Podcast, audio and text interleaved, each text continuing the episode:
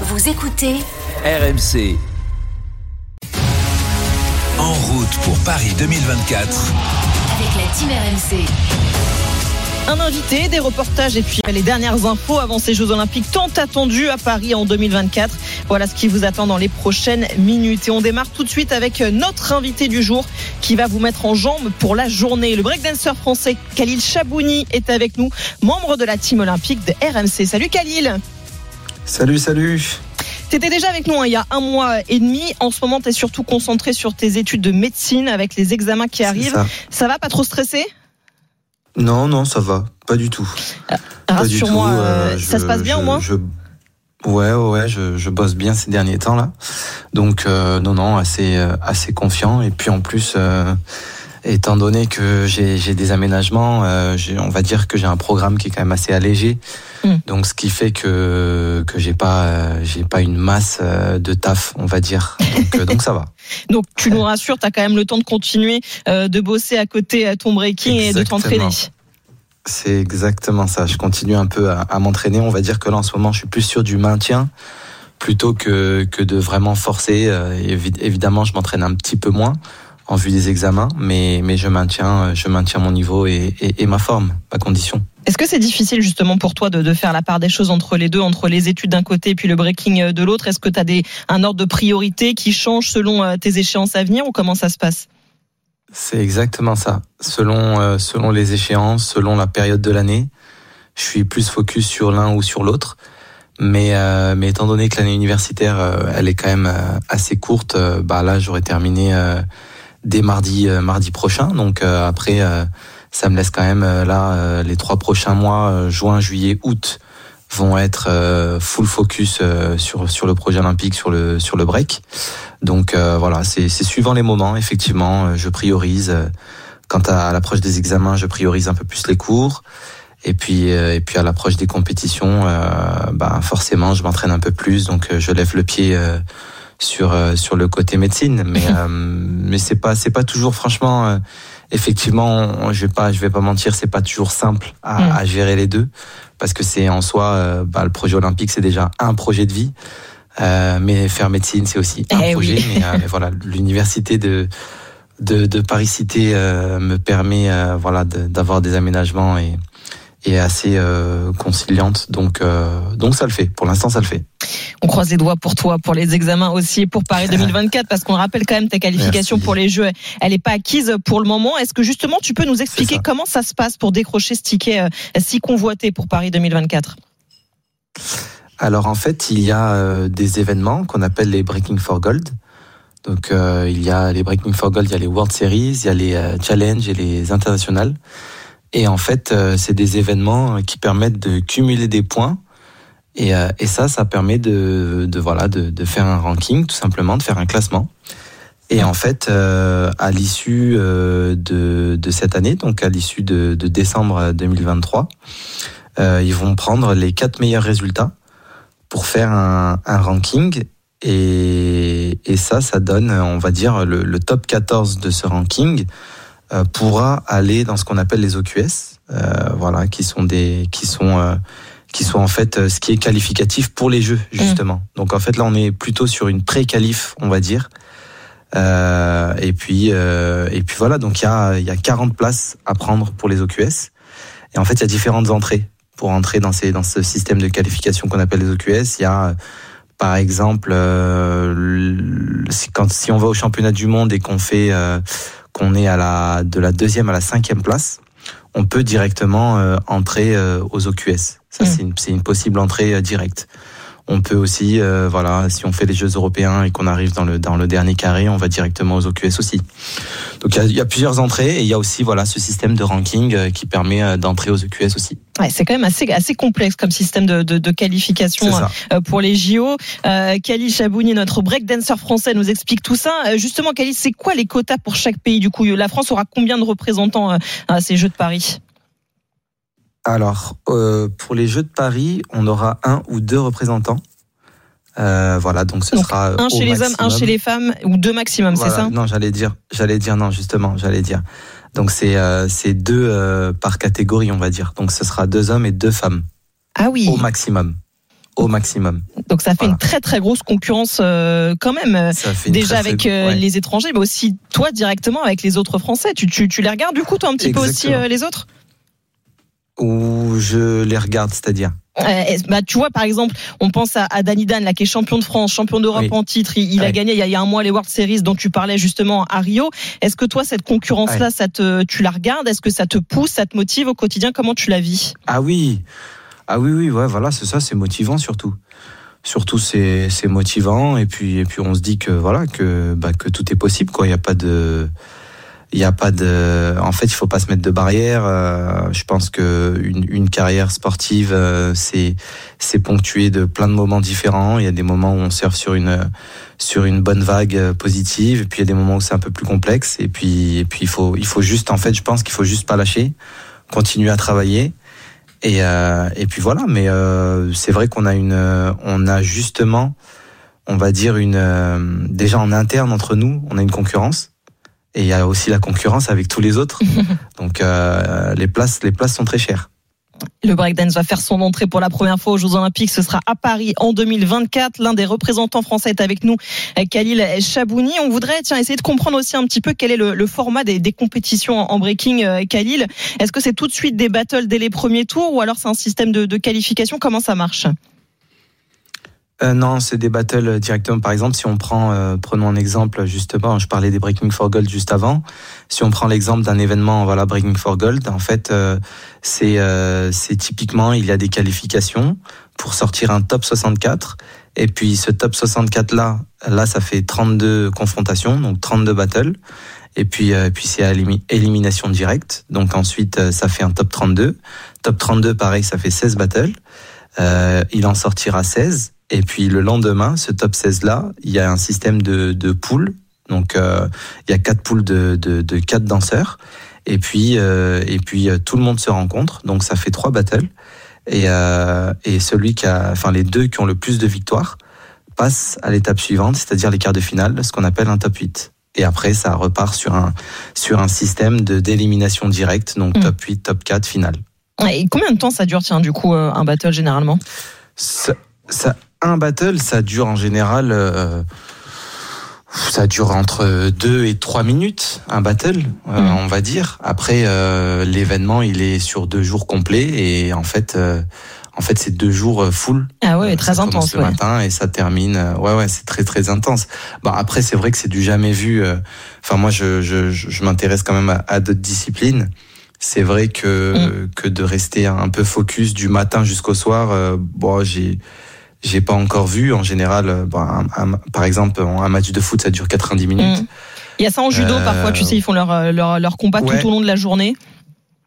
C'est vrai, ouais, ouais, c'est vrai. Mais après, ils ont aussi des systèmes qui font que, je crois que quand ils sont en tête de série, ils, ont moins de moins de combats à faire peut-être, ouais. Moins de combats à faire peut-être, ouais, c'est ça. Mais euh, mais ouais, voilà, c'est un peu, euh, on va dire que c'est quand même assez euh, mm. assez intense. Est-ce que toi, ce système de, de battle, ça, ça te plaît de te confronter directement comme ça à l'adversaire? C'est ça que que t'aimes aussi dans le breaking? Ouais, moi c'est ça que j'aime dans la compétition. Évidemment, c'est justement se, se répondre ce, cet échange mutuel, euh, mais, mais quand même qui est, qui est assez rude parce qu'il y, a un, y a un gagnant à la fin. Donc, euh, donc ouais, ouais c'est évidemment, moi, c'est ça qui me plaît, euh, la compétition. C'est ce pourquoi je fais du breaking.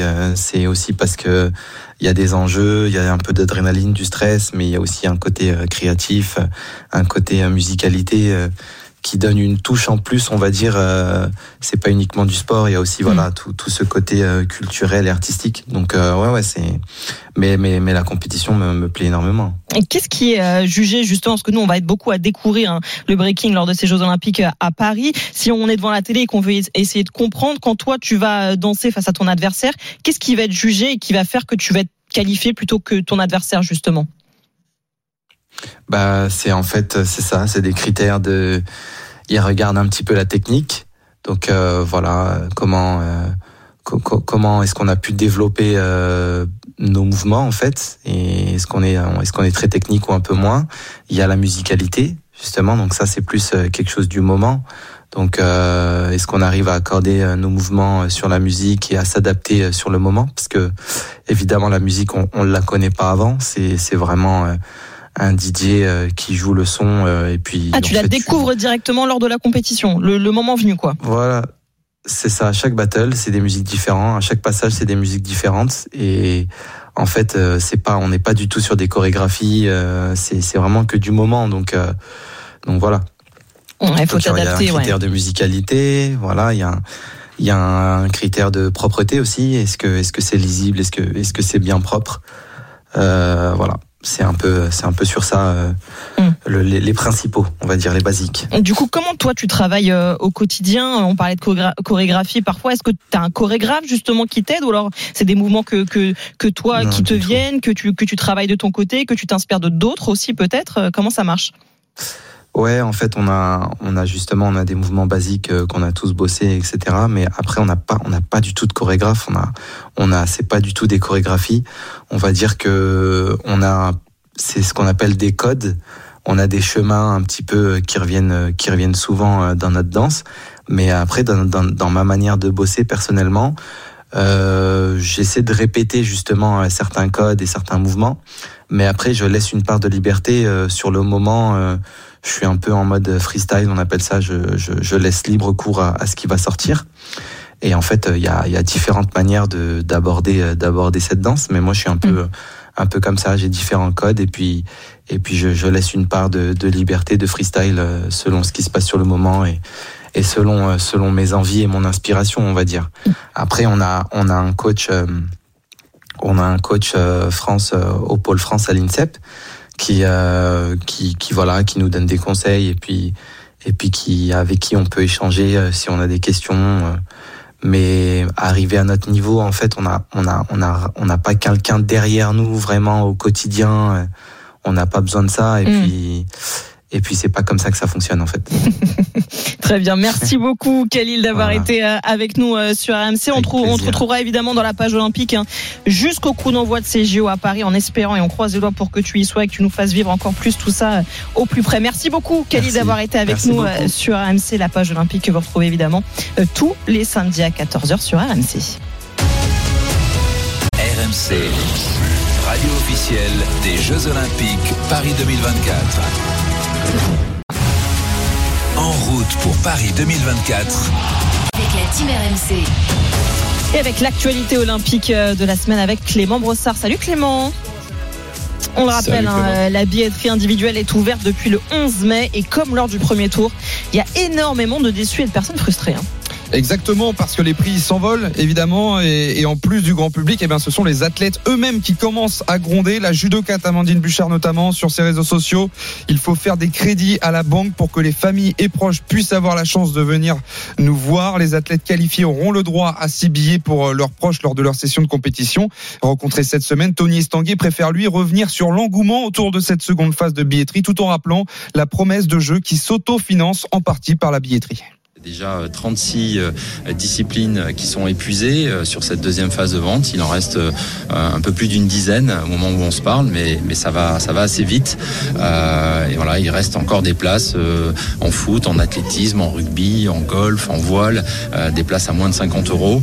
Mais c'est aussi effectivement 10% des billets euh, à plus de 200 euros. Euh, Cette stratégie de, de financement euh, des jeux nous, permet d'équilibrer euh, notre budget. Et il y aura en fin d'année 2023 une nouvelle session de vente euh, qui ouvrira pas de tirage au sort, ce sera au premier arrivé, le premier servi. Ça promet. Du mécontentement aussi parce que les prix des billets se sont envolés, notamment pour la cérémonie euh, d'ouverture. Des jauges ont été mises en place hein, pour recevoir comme il se doit les spectateurs sur les quais. Le chiffre qui devrait s'établir autour des 500 000 personnes, 100 000 billets payants sur le quai bas, bas pardon, et autour des 400 000 billets gratuits sur les quais hauts. C'est ce qu'a confié la ministre des Sports Amélie Oudéa-Castera devant la commission des finances de l'Assemblée nationale cette semaine. 80 écrans devraient également euh, être euh, positionnés en bord de scène, des écrans géants pour ne rien louper de la cérémonie. On devra en savoir plus mardi lors d'un rendez-vous média organisé par le ministère des Sports et le ministre de l'Intérieur. Une polémique maintenant euh, en escrime à la suite d'une décision de la Confédération européenne concernant les Jeux européens programmés en Pologne. À l'inverse des épreuves par équipe, les épreuves individuelles, elles, ne seront pas qualificatives pour les JO de Paris, contrairement à ce qui avait été initialement euh, prévu. Une décision prise uniquement pour laisser une chance aux Russes et aux Biélorusses de se qualifier. Et ça passe pas très bien. Oui, les Russes et Biélorusses qui pouvaient pas disputer ces Jeux européens prévus en Pologne. La Confédération a décidé de reprogrammer une compétition au mois d'octobre et de ne faire gagner aucun point pour le classement international sur ces Jeux européens. Les classements des autres compétitions européennes seront également gelés. Les autres compétitions continentales aussi. Contacté ce matin, le président de la Fédération française d'escrime, Bruno Gare, regrette cette décision. On accepte les Russes qui vont tirer en octobre, mais automatiquement, comme l'a annoncé l'Ukraine, l'Ukraine ne participera pas du y a les Russes. Pour permettre à une nation de participer, on enlève une autre nation. Donc, euh, moi, je pense que c'était pas la solution. Euh, Là, on fait de la politique et je regrette qu'encore une fois, euh, on soit en train de faire de la politique et plutôt que de laisser les règlements sportifs euh, comme ils sont et ça serait très bien pour tout le monde. Et en plus de programmer une nouvelle co- compétition, eh bien, ça apporte, Flora, un lot de conséquences. Évidemment, d'abord sur la forme des athlètes, la forme du staff, mais aussi sur le plan économique.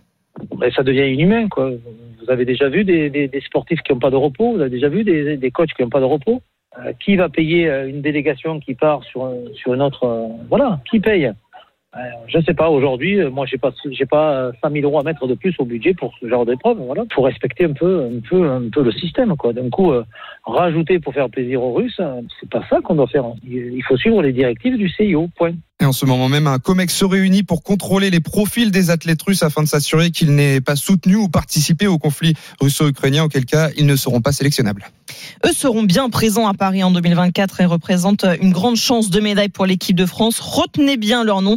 Il s'agit des frères Lebrun. Qui disputent en ce moment même, leur premier championnat du monde individuel à Durban, en Afrique du Sud. Les frères Alexis, 19 ans, 19e mondial, et Félix, 16 ans, 34e mondial. Les frères Lebrun, donc, sont la relève du tennis de table français. Léna Marjac les a rencontrés. Même à l'entraînement, les deux frères se challengent, se taquinent, veulent gagner chaque point. Alexis, le plus grand, doit résister face à son frère. Je sens qu'il joue très bien, donc euh, j'essaye de continuer à bien m'entraîner pour euh, réussir à qu'il ne me dépasse pas, mais c'est pas facile. Félix, 16 ans, n'a encore jamais gagné. Un jour, euh, j'y arriverai, je vous promets. Mais il arrive encore à me surprendre en match que moi, j'ai un peu plus de mal à le faire. Leur statut a aujourd'hui complètement changé. Surtout depuis qu'Alexis a battu le numéro 1 mondial, le chinois Fan Zhendong, il y a presque un mois, un véritable exploit. C'est difficile de faire mieux comme match, euh, de battre le numéro 1. J'ai vu que sur, euh, sur un match, sur une journée, je pouvais atteindre ce niveau-là, donc euh, c'est pour ça que je me mets pas de barrière. Tous les deux défient les lois de la maturité, reconnaît leur entraîneur Nathanaël Molin. Bien, Alex, très bien. J'ai toujours pensé que ce serait des immenses champions. Aujourd'hui, il, bah, il le prouve, il commence à être de, de vrais champions. Mais euh, on veut beaucoup plus. Il passe les étapes beaucoup plus vite. Il y a cette petite dose de talent, c'est surtout des grands travailleurs. Sur les tournois, ils sont devenus des joueurs respectés, ressent Félix. Au début, bah, on arrivait, on était le jeune qui arrive. Euh, maintenant, on est toujours jeune, mais euh, ils nous connaissent un peu plus. Mais euh, forcément, ils nous prennent euh, plus au sérieux. Et même en Chine, où le tennis de table est le sport national, on se méfie de ces deux joueurs. J'ai l'impression que oui, ils font attention à ce qu'on fait. Ils nous analysent beaucoup, mais euh, nous, on va essayer de faire de même pour euh, rivaliser avec eux le plus longtemps possible. Je pense que bah, là, avec mes résultats, je suis rentré dans ce groupe-là de, de joueurs auxquels ils, ils font attention. Leur papa Stéphane reste étonné de leur progression si rapide en seulement deux ans. On s'y attendait quand même un petit peu. On voyait ce qui se produisait à l'entraînement. Je savais que ça allait euh, arriver relativement vite après. Le, le faire en entraînement et réussir à le produire tout de suite en match, c'est de temps en temps, il y a, du, il y a un peu de battement.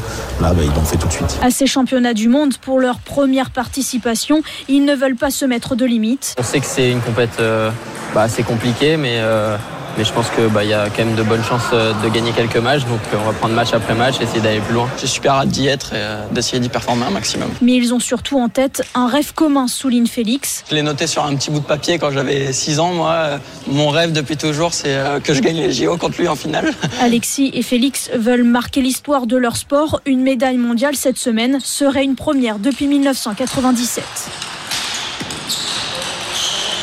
Un mot de sport collectif maintenant, euh, Clément, avec euh, l'Euro de basket féminin qui approche à grands pas. Ça débute le 15 juin prochain. Et déjà, les JO sont dans toutes les têtes pour les Bleus. hein. Un euro qui aura lieu en Israël et en Serbie. La Serbie dans le groupe des Bleus avec l'Espagne et la Belgique. Ce sera évidemment une préparation pour les Jeux de Paris. Les Françaises ont été médaillées d'argent cinq fois sur les dix dernières années. Cette fois, elles veulent la gagne, comme l'explique l'arrière de Bourges et de l'équipe de France, Sarah Michel. On a fait cinq finales, on a fini euh, sur la deuxième marche et on a envie de, finir sur la plus belle marche euh, avant les, Jeux Olympiques. Mais bien sûr, ça reste euh, pour tout sportif l'objectif ultime.